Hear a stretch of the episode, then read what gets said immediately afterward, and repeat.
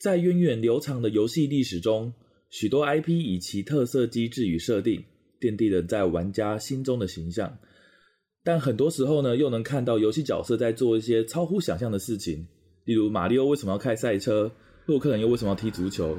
这些创新却又出乎意料的斜杠表现，令人感到新奇，但也有着会让玩家觉得这是在贬低 IP 价值的风险。大家好，我是天天马里奥的莉莉莉，我是去年才买马车八的 DC，欢迎大家收听 EP 二十六，皮卡丘出来打球，你当球，聊聊那些不务正业的斜杠 IP。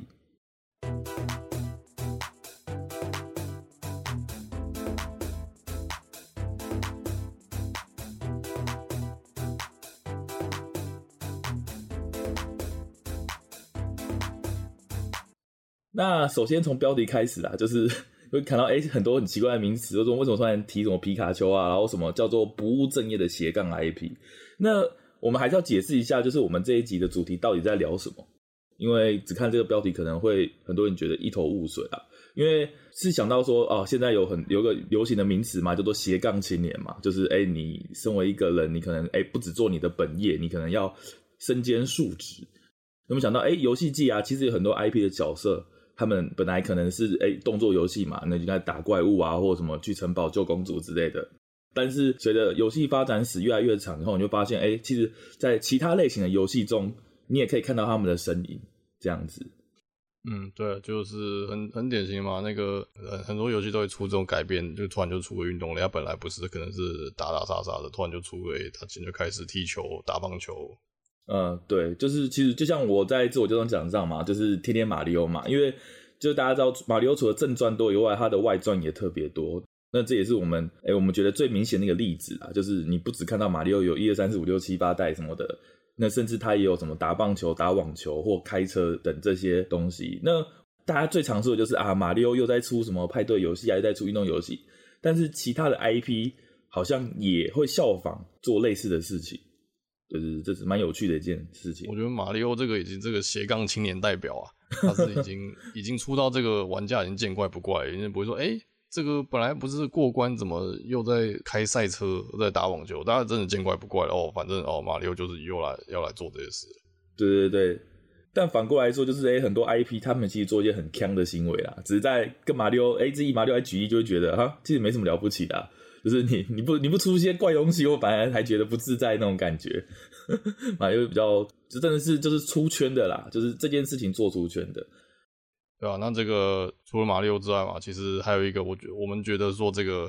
台湾的玩家也会比较熟悉，就是这个我们标题的哎、欸，皮卡丘打球你当球，那这个是什么呢？就是这个有一个小游戏，大家应该不管哎、欸、不管我觉得七年级八年级大家都玩过嘛，这个叫做皮卡丘打排球。啊，对，这个甚至这个台大还会办比赛嘛，就是非常这个，我觉得也是这种我们说的这个斜杠 IP 的类型的游戏一个非常好的例子啊，就是这游戏就是这个啊，两只皮卡丘不知道为什么也不在什么什么什么另任何一个区域，突然就在一个沙滩上，然后两人就是那边拖着一颗像宝贝球的球在那边打排球，就这样，没有任何的剧情设定台词，这两只也不会叫，反正就打排球。但、嗯、但它就是呃游戏性就是好玩到这个大家都好像也没有什么人就是说干这游戏为什么两只漂流那边打打宝贝球啊？一点道理都没有分做，没有人这样认为嘛？对，其实但其实后来我查到的比较像是这是一个同人游戏啦，就是玩家自己可能哎、嗯欸、他可能在学程式或什么啊，学到一个物理的作用嘛，就宝宝贺球可以依照他的头这么弹弹来弹去的时候，那他就给他贴一个哎、欸、当时时下最红的 IP，这也是我们强调部分就是哎。欸他在斜杠的同时，其实是在发挥他 IP 的价值这件事情。因为因为因为这这跟我们讲的有一点差别啦，就是说，因为它是同人游戏，而不是官方的游戏。可是其实其实他们的想要达到的目的是一样的，就是诶借由这个 IP 的形象啊，比如说他本来可能只是想打一般的排球游戏，就发现诶贴上皮卡丘的形象，那宝可梦嘛，宝可梦的的宝贝球又刚好又是圆形的，诶就让两个皮卡丘诶我们来打球，然后就是用精灵球当做那个排球这个样子。对、嗯、对，就让呃大家有记忆点了。没错没错没错。那像我啦，就是我呃，如果我提到斜杠 IP 嘛，就除了马六以外，我还有一个我印象很深刻的例子，就是 GBA 上的那个宝可梦弹珠台啊，对，又是宝可梦。对，那这一款为什么令我印象深刻？是因为呢，就是以前啊，在 GBA 上有这款游戏，那就是大家可能就想说啊，弹珠台嘛，很无聊嘛。像大家可能玩过以前的 Win 九八弹珠台啊，或者是看过一些什么九八上弹珠台，它就只有一关，然后你就可是尽可能去得到高分嘛，就是左敲敲右敲敲，然后不要死就好。对，但是在这个宝可梦弹珠台里面，它是融入了一个抓宝可梦的要素。就是比如说，哎、你在敲到某一些地方的时候，它就会模拟说，哦，你这个时候进到了草原区，或是你进到了城市区。那这个时候呢，你在敲到某一些特定的砖块的时候，就会出现野生的宝可梦。那这个时候呢，你就要敲它指定的地点。等到敲到一定的地方的时候，你就会抓捕它做这个动作。那等到抓以后呢，你就把它收入图鉴。所以，哎、欸，它就是把本来原本宝可梦啊 RPG 战斗的流程，用弹珠台的方式去表现出来。那这点我会觉得很有意思。而且我查一下，就是因为他为什么会想到用弹珠台的方式，是因为原本在红白机上就有弹珠台，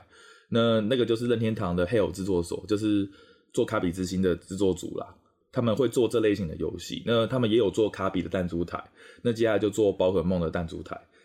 那其实想想看很有趣，因为当时在 Game Boy 上它的效能是有限的，宝可梦的战斗间隙都是下指令，然后去撞来撞去，但是如果是弹珠台这样的表现形式的话，它其实会有点动感的感觉。就是它有点技术层面存在，你懂吗？就是这种感觉。嗯、那那这个时候，你又可以用哎、比较动感的操作，然后去进行收集图鉴这部分。那我觉得这是当时我是觉得很很惊讶啦。就是说哦，就是虽然它看起来成本很低，因为就只有一个弹珠台嘛，那可能只要换几张图片，就让你在做宝可梦这个样子。但是我还觉得说，哎、我在玩的过程中其实是和游戏是充满互动的。就是因为弹珠台，其实喜欢玩的话，会觉得它很刺激嘛。就是哎、欸，我要怎么想办法角度去切入，去达到我想打到的地方，然后又不要让它掉到谷底这种感觉。嗯，我觉得就是听起来就是他把弹珠台当做这个啦，这个以现代来讲就是变成一个 QTE 啊。啊，对对对对对对，就很像那个感觉。对，那甚至在抓到比较强的宝可梦的时候，他会跳到另外一个副本去，就是会有另外一个跟他一对一的弹珠台，然后你要时间内把它血量消到零才能抓到它之类的。就是有这样的设计，你会觉得哦，充满了新鲜感这样子感觉，而不是单纯啊，我这样攻击攻击，然后丢宝贝球，然后这次就被我抓起来了，就没了这样。我反倒觉得，哎、欸，这甚至比本传还更有一点技术性跟挑战性。对，这我觉得很好笑的地方。这个、对这个宝可梦大师是要成为宝可梦大师，要先训练这个、啊，你要先成为弹珠台大师啊。你要成为物理学大师啊！我这个入射角与反射角，精准的把它也抓了起来。看，这真的是斜杠哎！这个 抓宝还要学物理，对，抓宝要学物理啊！什么属性相克啊不重要，我物理相克比较重要。对，这下子就是我童年啊，就是最印象深刻，就是说，哎、欸，为什么为什么宝可梦不是 RPG，而是弹珠台？然后我会觉得这是一个我，我第一个有印象的斜杠 IP。啊，你这边你会想到什么？哎、欸，你有没有玩过什么？觉得哎、欸，为什么他会跑来做这件事的游戏？啊，斜杠作品就像我一开始讲的，其实斜杠这个词，我会先想到马里奥啦。但是有一款我很喜欢的斜杠作品，就是这个《音速小子变形赛车》。呃、嗯，这款就是以音速小子为主题的嘛，它全名叫做《音速小子 All Star Racing》，然后有个 Transform 的副标题，就是这个变形大赛车啊。对，嗯嗯。那这款就是其实。其实你看到这标题，或是应该就可以想象得到，这个就是像是马里奥赛车那样，把音速小子中出现的人物，啊，甚至其他是包含扩造整个 Sega 的人物啦。但是因为 Sega 其他游戏我就不太熟，其他角色我就没有那么认得。反正主要就是 Sega 呃音速小子的这些比较有名的角色，然后他们有各自的这个不能说是赛车，因为他们那个那个是可以变形的一个载具啊。啊，了解。对，然后就是有一些 Sega 经典地图，然后就在上面比赛车这样子，然后就过关拿金牌就可以解锁道具啊，然后解锁新图啊，解锁新人物、新车子这样子。嗯，那这款我觉得我也不是因为说啊，音速小子的这个 IP 我很喜欢我才玩，主要就是这个游戏的设计，我觉得我觉得超棒的。就是呃，大家知道音速小子是一个本来就是这个速度嘛，速度就是一切。嗯，没错。对，它是这种概念的东西嘛。那可是在这之上，除了这些之外，它还加了很多东西，就是像马里奥赛车那样，它一样有道具。哦。然后，对，然后最大的重点就是这个目标题是变形嘛。它是有个机制，就是你在游戏中可能，比如说这个跑道跑三圈嘛，那在你跑完一圈之后，你会通过一个 checkpoint，然后 checkpoint 通过之后，你的你本来开的可能是赛车，它就会变形，可能比如说变成这个飞机啊，或者变成这个水上的这个水上摩托车。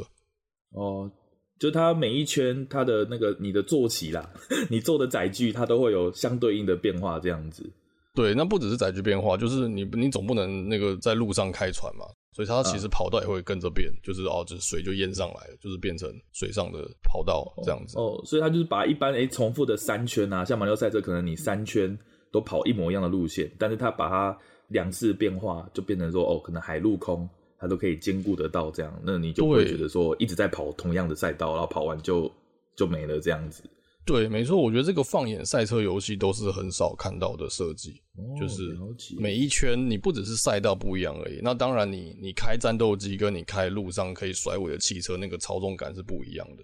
嗯，就是你当你下一圈这是要开飞机的时候，你就是整个人是扶着，就是哦，你真的要操控这个这个四轴都要操控啊，就不是只是你赛车就要控制那个加速、减速跟甩尾这样子。对，然后你换水上摩托车一样，就是有水有浮力嘛，所以你那个你的载具容易坐骑容易晃啊什么的这些的。对，这个是我觉得这个游戏很很好玩的地方，我我我觉得我超级喜欢这个游戏的。哦，蛮酷的，因为我之前有玩过另外一款，就是叫大金刚赛车啦，就是也是任天堂的。那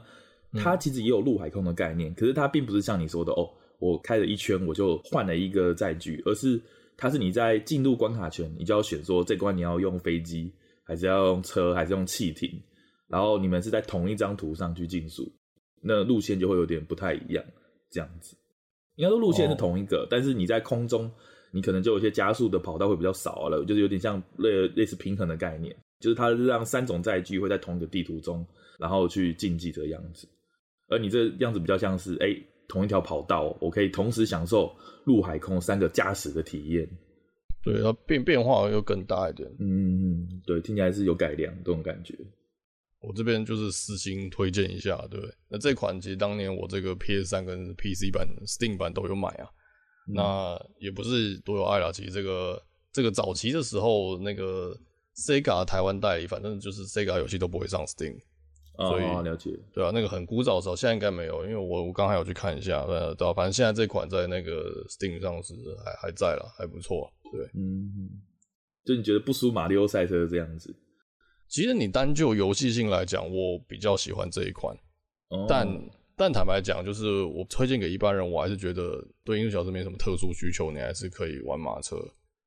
因为我刚刚虽然吹这么高，但是 其实这款游戏有一个很致命的问题，我一直很想要吐槽。嗯、我不知道以前有没有录过，因为不不知道哪一集有讲过，但是它这个有一款就是我很受不了的一个点，就是一般的赛车游戏嘛，这个比如说你跑你跑第一名，跟你跑二三名、前三名或前五名，你拿到的奖励积分会不一样嘛？嗯嗯嗯，这个是很很标准、很正常的设计。那这个通常不只是影响分数，也可能会影响你解锁的条件嘛。比如说，你一定要跑到金牌，你才可以解锁下一个赛道。然后银牌可能就啊，你有道具，你有新道具，可是没有办法解锁下一个赛道之类的。这种设计很常见嘛。嗯，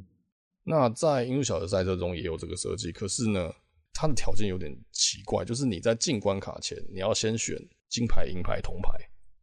那选这个是什么意思呢？就是哦，比如说你选金牌的话，那你这场跑到金牌的话啊，你就可以拿到呃金牌的奖励。你说就有点像赌赛嘛，这个样子。对，那那你说甚至听起来很正常，你拿金牌就没事嘛。可是它有个问题，就是它你选了之后，你就不能拿更高的奖励了。哦。也就是说，如果你跑之前你选银牌，可是你进去你拿到金牌，你还是只有银牌的奖励。哦。这这这点其实很讨厌，就是就有点像保底机制，就变你要三个同同一件事情要做三次，为了要拿到所有的奖励，这样。哦，就是其实我其实这点让我觉得玩起来非常的不舒服，就是为为什么要这个？我我不觉得这个设计有什么意义。说真的，就是它的奖励机制是有问题啊，但游戏体验本身，游戏性本身是没有什么很大的问题。这样对，游戏性本身就是这个变形机制是让我觉得跑起来很新鲜，不像这个马车，其实马车的每一圈你比较像是在降低失误嘛。啊，没错没错，对，可是这个是没人选就哦，这个好，第二圈了，就是我知道赛道开始变化，那那要怎么样的什么惯性啊操作，就是要稍微的改变适应一下，我觉得是好玩的。对、嗯、而且如果以斜杠 IP 我们讲的概念来讲的话，其实这一款好像更适合做竞速游戏，就是它的整个风格是美式风格嘛，再加上音速小子它本身就比马里欧更适合做这种竞争竞速类型的游戏，所以听起来它的体验啊，或者它的呃违和感反而没有那么高。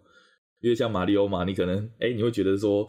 这些小朋友到底在干嘛？这边开卡丁车，呵呵这边撞来撞去。当然，当然，现在马里欧有很多技巧或什么可以跑很快，然后跑得很炫的花之类的。可是，就整个世界观来讲，你还是觉得，哎、欸，音速小子更适合做这样子，就是你争我夺啊，然后射飞弹啊，什么去去去那种比较酷、比较狂野的感觉，对吧？比较美式的风格。对，我觉得它有延续那个，就是这个当初艺术小子被创造的时候想要打击的马里欧的市场的那个、啊、那个概念。对啊，就是马里欧其实从马里欧赛车开始，它就是卡丁车嘛。嗯。可是音速小子这一款，就是它的车子内内件一开始，像你你去看那个游戏封面，音速小子开的是一台看起来很炫的车，就是那种诶、嗯欸，像时髦啦，对，时髦的那种跑车型的，对啊，就是就像是这个本传的时候，音速小子就想要打啊，音速小子长得比较帅啊，这蓝色比较有速度感，嗯、然后也比较比较屌。对，就是比较比较酷、比较叛逆的感觉，就比较酷啊。就是反观那个水那个修水管的大叔，对对，对 哦，对啊，就是像马里奥一开始任天堂是把它定义一个比较像子贡像或合家欢乐嘛，那这也是在之后的 IP 形象都是这样建立的。那反观音速小子嘛，他就是你如果你看动画啊，或者是看什么，他就是 Yo man，然后就是很美式的那种感觉，就是我屌你这样子，我很快，我很强。我觉得这是他想要营造出来的一个形象。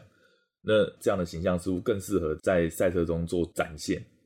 听起来是这个样子。对，这是很好的斜杠的点子。嗯哼，OK，对啊。那既然我们都讲到我们觉得印象比较深刻的斜杠游戏啊，就再提到就是，哎，刚刚讲到马里奥赛车这件事嘛，那我们就来研究一下，到底为什么要做这件事本身，就是为什么要把 IP 拿去放到别的游戏类型上。那我查到啊，就是既然马里奥赛车作为一个最早的将呃知名 IP 作为赛车类型游戏，那它应该有它的理由跟起源。那我找到一个新闻报道是在以前呐、啊，任天堂有一个很有名的，应该说他现在没有出新作，但是他曾经应该没不少人听过的赛车游戏叫做 F-Zero，就是一个未来感的然后竞速游戏。然后他他的，我记得他当初我在 GBA 上玩的时候，他有一个标语是说什么时速什么一千公里啊，或怎么样，就是跟闪电霹雳车一样，就是最高的速度感，然后狂飙不止这种感觉。我记得它是飞机的那种战斗机，呃，应该说太空梭嘛。呃，对，有点像磁浮的那种感觉。对，对宇宙中的赛场，对，对，没错，没错，没错，它就是一个充满科技感，然后充满未来感。但它其实也是在地面上跑，只是它是悬浮在空中一段距离那一种的赛车游戏。那当初其实我个人是觉得蛮好玩的，因为跟马里奥赛车玩起来感觉是完全不一样的，就是它横冲直撞啊，然后真的很酷很狂野这样。可是呢，那个时候就是因为技术的问题，他们想要做成多人连线模式，就是他们认为，哎，赛车你跟电脑打，那其实还蛮无聊的。他们就是想说，哎，我们必须。要把竞速游戏做成诶竞技类，做成合家欢乐类，这样就是至少要多人啊。那自己的竞技还是合家欢乐的再说。对，那他们就想到说，他们要重做的游戏，就不要用 FZ 我这个形象，而是他们改用了诶马里欧这个家喻户晓的 IP。就是说，哦，先用马里欧这个东西来当当成这个新游戏的概念，就是啊，第一个它合家欢乐，然后第二个就是它可以多人同乐。就是你可以选你喜欢，哎、欸，你喜欢马里奥，你喜欢碧曲公主，你喜欢路易吉，你就可以选你喜欢的角色，然后再开赛车这个样子。就是我们刚刚讲的嘛，就跟那个皮卡丘打排球的例子一样嘛，你上一个皮，嗯、让一个知名的皮，就是有行销的作用。对，对没错。那就是在这之后呢，他们想到，哎、欸，呃，那马里奥有很多元素可以使用啊，就是本来 F-Zero 就是单纯的竞速游戏，可是马里奥有火焰花，哎、欸，马里奥有金币，然后马里奥有龟壳。有这些元素呢，就可以拿来作为对战用的道具。那这就是马里奥赛车的起源，就是这样来的。就是哎、他们想要复刻 F-Zero，让它变得更好玩、更活泼，这样就把呃马里奥出现元素加加加加加，然后哎、多人连线，然后角色也可以一起加加加加加，对不对？就是你现在可以看到哇，Switch 上的马里奥角色非常非常多，你就可以选你自己喜欢的。那他们能力值也会有稍微的不一样。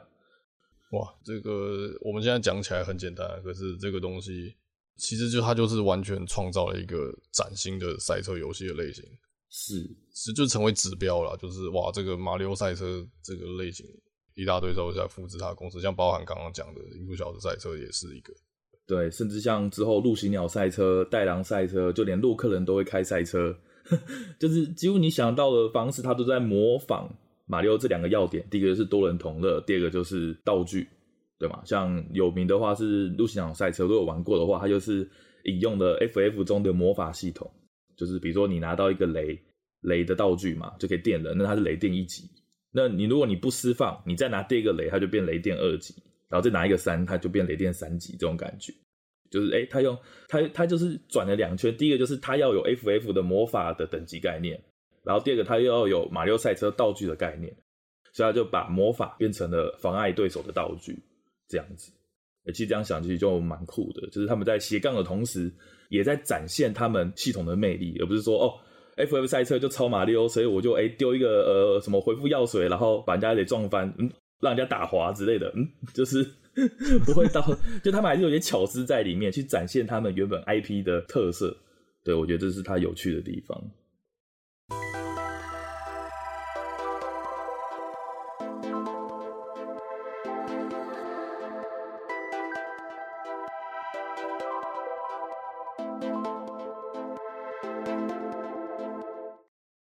OK，那再来就是讲了一些就是。从游戏方式的改编嘛，就是哎、比如像弹珠台啊，大家说哦，我们就把皮贴一贴，或者是赛车游戏啊，我也把皮贴一贴，然后去做一些小改动，那就变成一个新的斜杠 IP。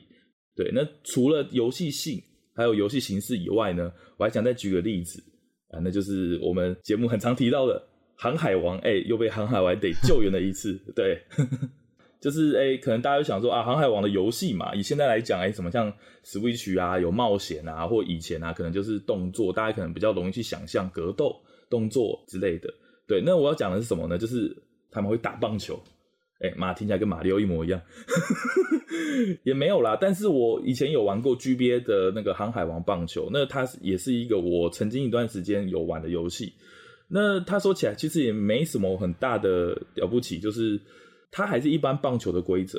就是说你并不会说哦，鲁夫可以什么外野手啊，然后伸长手臂去截球啊，什么之类的，他也没做到那么夸张啊。他们是乖乖乖的打棒球。哎，对，他们几乎是乖乖打棒球，就只差在说哦，他们的球棒是他们的，他们球棒是他们的原本的特色，就是哎，鲁夫就用他的橡胶手臂当球棒，然后 然后然后香吉士就用他的脚当球棒，然后索隆就用他的刀当球棒，其实。还是很正常的在打棒球，对。那时候以前呢、啊，就是玩的时候都觉得没什么啊，啊，就是很一般的棒球游戏嘛。啊，除了就是你，如果你打到那个咬咬到甜蜜点啊，咬到甜蜜点的话，你会有一些特殊的特效啊。就比如说哦，索隆的棒子打到那个全垒打的时候，然后他可能就会做一个那种什么呃，有什么大绝什么三千世纪的动作之类。就除了这个有，哦对对对，就除了这个有呼应到 IP 以外，我想不到为什么要让海贼王做这件事情。去打棒球，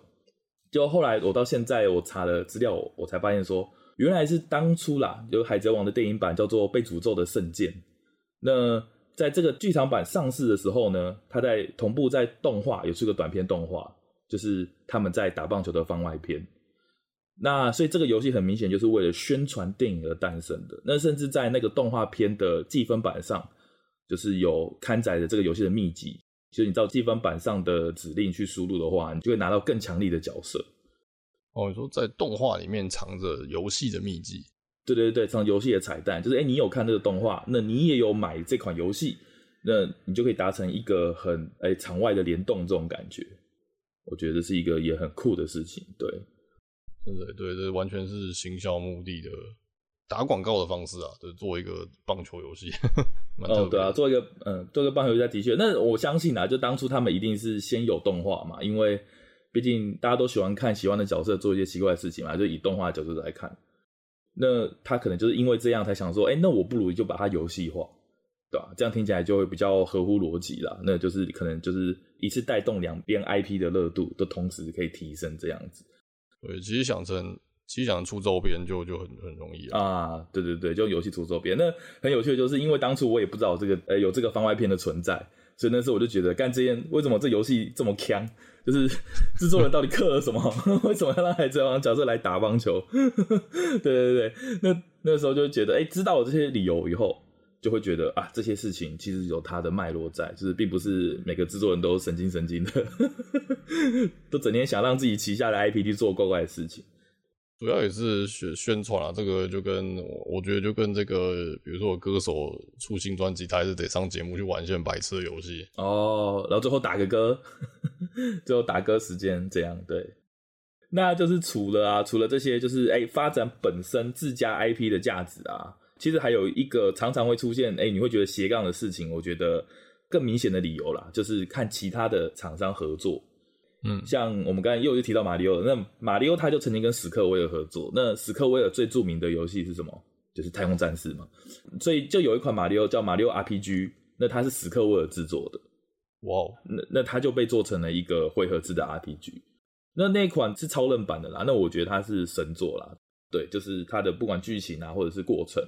那像它，好记得它连战斗方式，哎、欸，其实我有点忘记超人战斗方式是不是 QTE，但。反正后面 GBA 也有做马里奥 RPG，那他就做成 QTE 的形式，就是比如说，哎、我今天下一攻击指令是要踩敌人，对不对？那你踩一下可能两点伤害。那如果你在正确的时间踩人家头的话，你会多踩一下，你可以连跳，就是像像原本马里奥在踩香菇人一样什么之类，你可以在人家头上可能跳到两到三次，那他的伤害就会变两到三倍。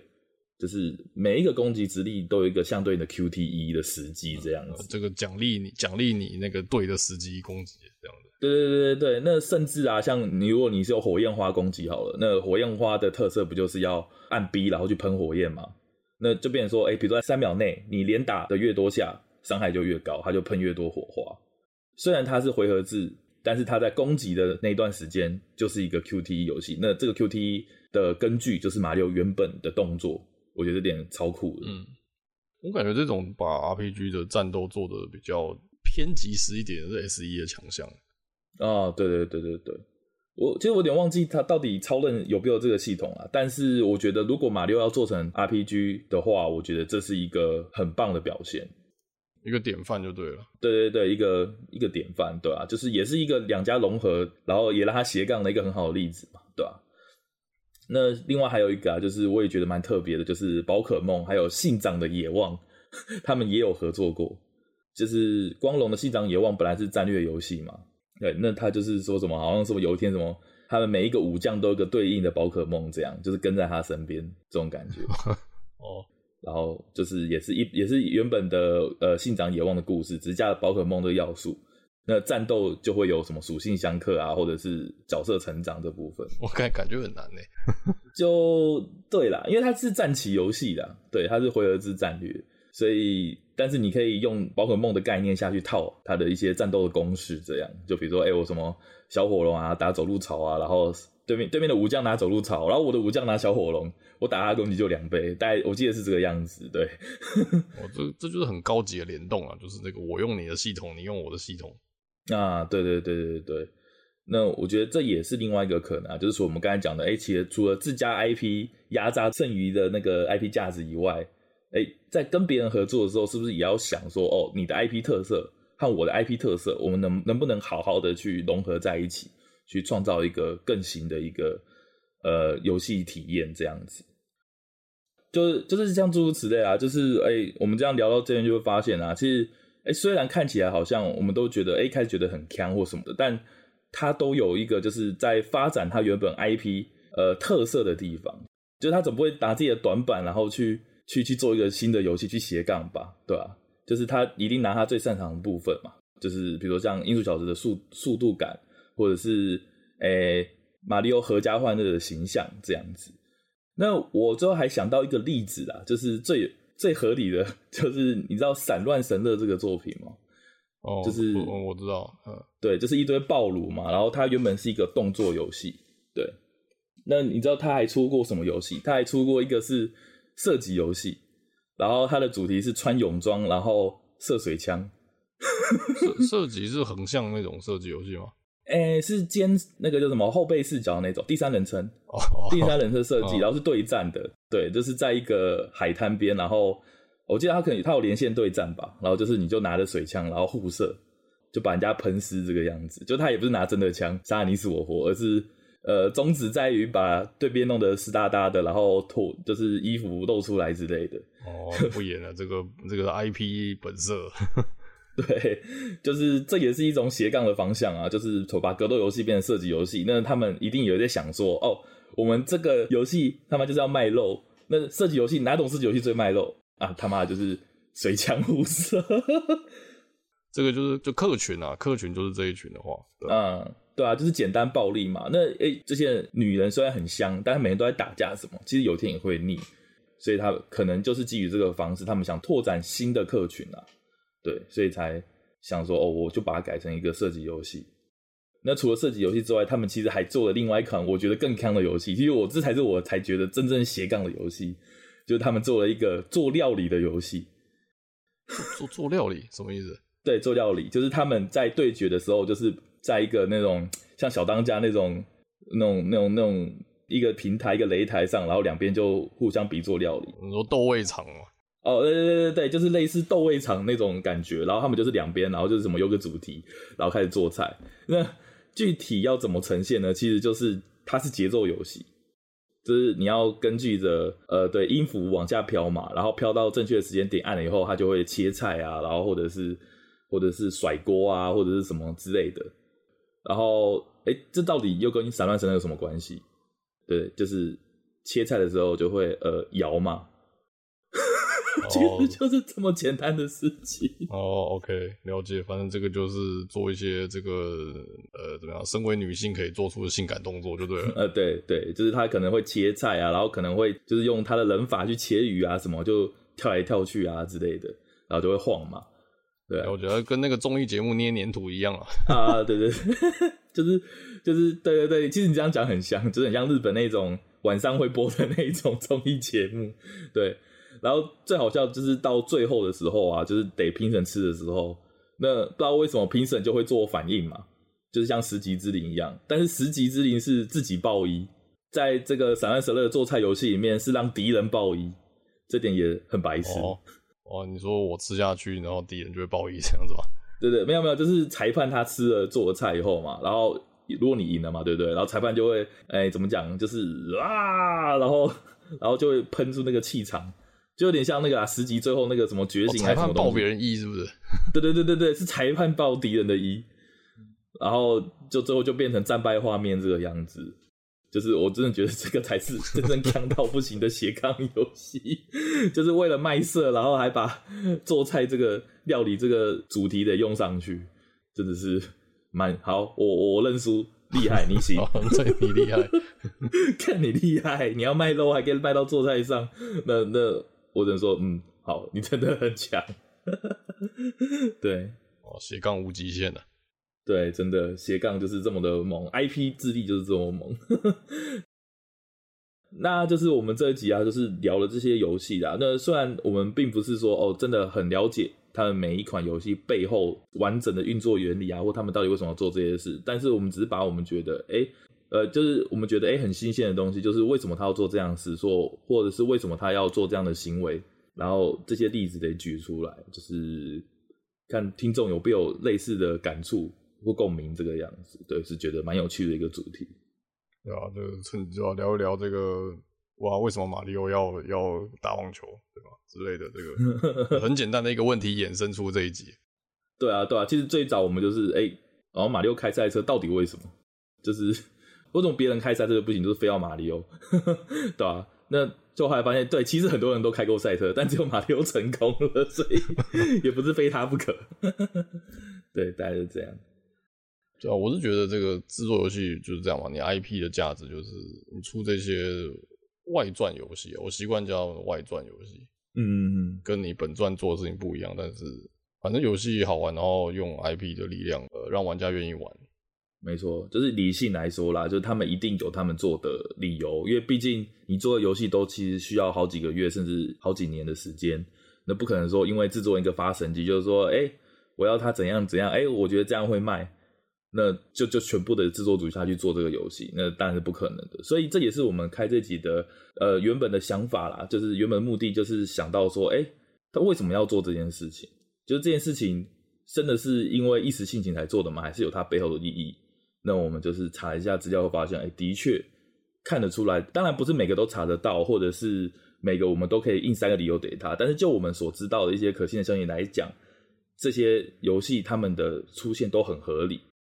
那也相对的，就是为了本家的 IP 的确带来了正面的成长，像马里奥赛车到现在还是 Switch 最畅销的游戏之一。对，这点真的是我相信当初做的人一定没有想那么多了，他一定不可能想说我要做一个称霸世界的赛车游戏，我相信绝对不是这样。但是，哎、欸，这两个互相相长嘛，马里奥又有名，然后马里奥赛车也好玩，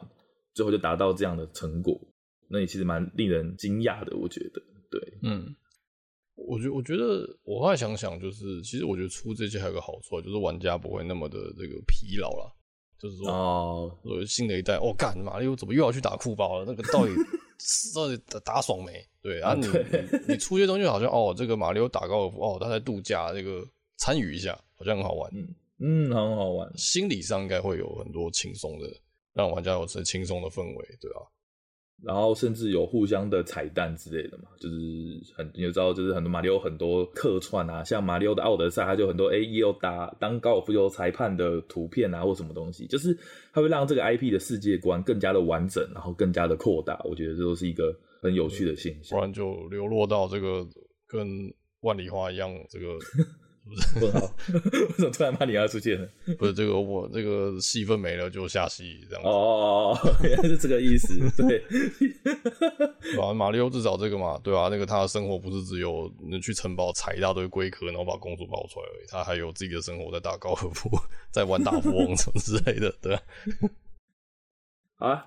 那再来就是下集预告。那下集的话，我们终于要聊到我们擅长的主题。哎、欸，不能这样讲，就是 我们应该说，我们每个月季啦，大家或多或少听了那么久下来，一定会发现我们很常讲 TCG，就是尤其这这一两年啊，就是我们终于要把这个当成一个主题。就是哎、欸，我们在 EP 三的时候曾经说过卡片游戏电子化这个主题，但那个时候其实我们都没有在玩 TCG。那到现在这时间点。哎、欸，我们终于把 TCG 拿出来了，那我们就可以和那笔做对比，就说，哎、欸，到底实体的 TCG 有什么样的魅力？那电子化这件事情能不能取代实体 TCG？我觉得这可能是我们主要要聊的一个其中一个议题。嗯，对对，还有就是这个啊，对啊，就是我我们两个人各自的 TCG 经验都不太一样嘛。嗯，没错，有一点交集，但是基本上是呃不同的。就是我很久很久以前就在玩。就玩过游戏王跟 MTG，嗯，那你的你就是最近几年那个不小心踏入一个大坑嘛？对对对对对，所以就是哎、欸，这一集可以这样聊一下，因为不同游戏啊，这不论是这个玩起来的感觉啊，或是这个店家呀，到这个单卡市场啊，或是这个比赛现场氛围，应该都很多可以分享跟比较的点，就可以趁机再聊一聊。对，应该说我们都有各自主修的 TCG，但我们同时私下也会进行交流。而不是说哦，你玩你的，那我玩我的，而是我们其实互相的游戏我们都知道怎么玩，然后偶尔也会玩一下，但呃，但我们不会说哦，真正把另外一个人直接拉来这个坑，因为我们当初都有因为一些特色或者一些我们各自的入坑点而去入坑的，就是我们有呃怎么讲，心中不可撼动的地位啦，我觉得，对，那我觉得就是哎，TCG 是很有趣的地方，就是哎，这看起来就是卡牌游戏啊啊，玩一下这个玩一下那个，为什么要？为什么会有这么多吸引你留下来？然后，呃，怎么讲？就是为什么粘着度会这么高？我觉得这都是可以聊的内容。对，我也觉得是 TCG 的粘着度真是高的不可思议啊！因为我自己玩电子卡牌，其实都玩不久，所以我 EP3 虽然聊了很多，其实大部分都是哦玩个几场，我就觉得哦不就这样吗？啊，合合卡啊，猜一猜，合一合啊，然后这套我会，换下一套。但我发现就是 TCG，因为很多现实中的要素。这些过程不会变得那么速食，我觉得这是我觉得最大的感触是在这边。对，我觉得这跟那个啊运动一样啊，就是你玩篮球游戏，你一定会玩腻啊。可是如果你有打篮球这个习惯啊，应该不会说什么你玩玩两个月就玩腻了这样子。对，没错，跟你的环境啊，跟你接触到的人，或跟你的经济能力，其实都有一些关联。对。对，我觉得这也可以趁机分享一下，就是这个没在玩 T T G 的人，就是对于哎、欸、这张纸牌为什么那么贵 啊？就是知道这个这个就是可以，我觉得这也是这个主题有可能可以有意义的地方。就像那个哎、欸，可能有人说，为什么要看什么看什么动画，为什么要玩什么游戏？其实这一样的意思嘛。嗯、TCG 就是本来这个 ACG 就是密不可分，它的其中一份子，然后它又是蛮特殊的这个，没错，有一些你没在接触人不懂。不太容易马上理解说哦，这个东西对，就是其实真正玩以后才发现，哎，TCG 它其实，在宅圈里面，它也是算是相当独立的一块，甚至蛮封闭的一个环境。对，而且有些说，哦哦，我去卡店啊，什么东西我都很熟，然后这个这个游戏干超红的吧？结果没有，你去外面讲，没有一个人听得过那是什么 VG，不知道 Duel Master 不知道，嗯，但可是这个东西在卡片游戏界其实都二三十年的超级老前辈了。但你就会发现，哎、欸，就是出不了圈，永远出圈只有游戏王跟 PTCG，对，所以这也是我们也可以聊的点，就是哦，为什么会有这样的环境产生？这一直都跟卡店的环境啊，跟呃店家怎么推广这些东西，其实都有原因在这样。对对对，其实很有趣，很多很多可以讲的实体 TCG。好吧，那我们这节目就到这边，感谢大家的收听，那我们下集再见喽，大家拜拜，拜拜。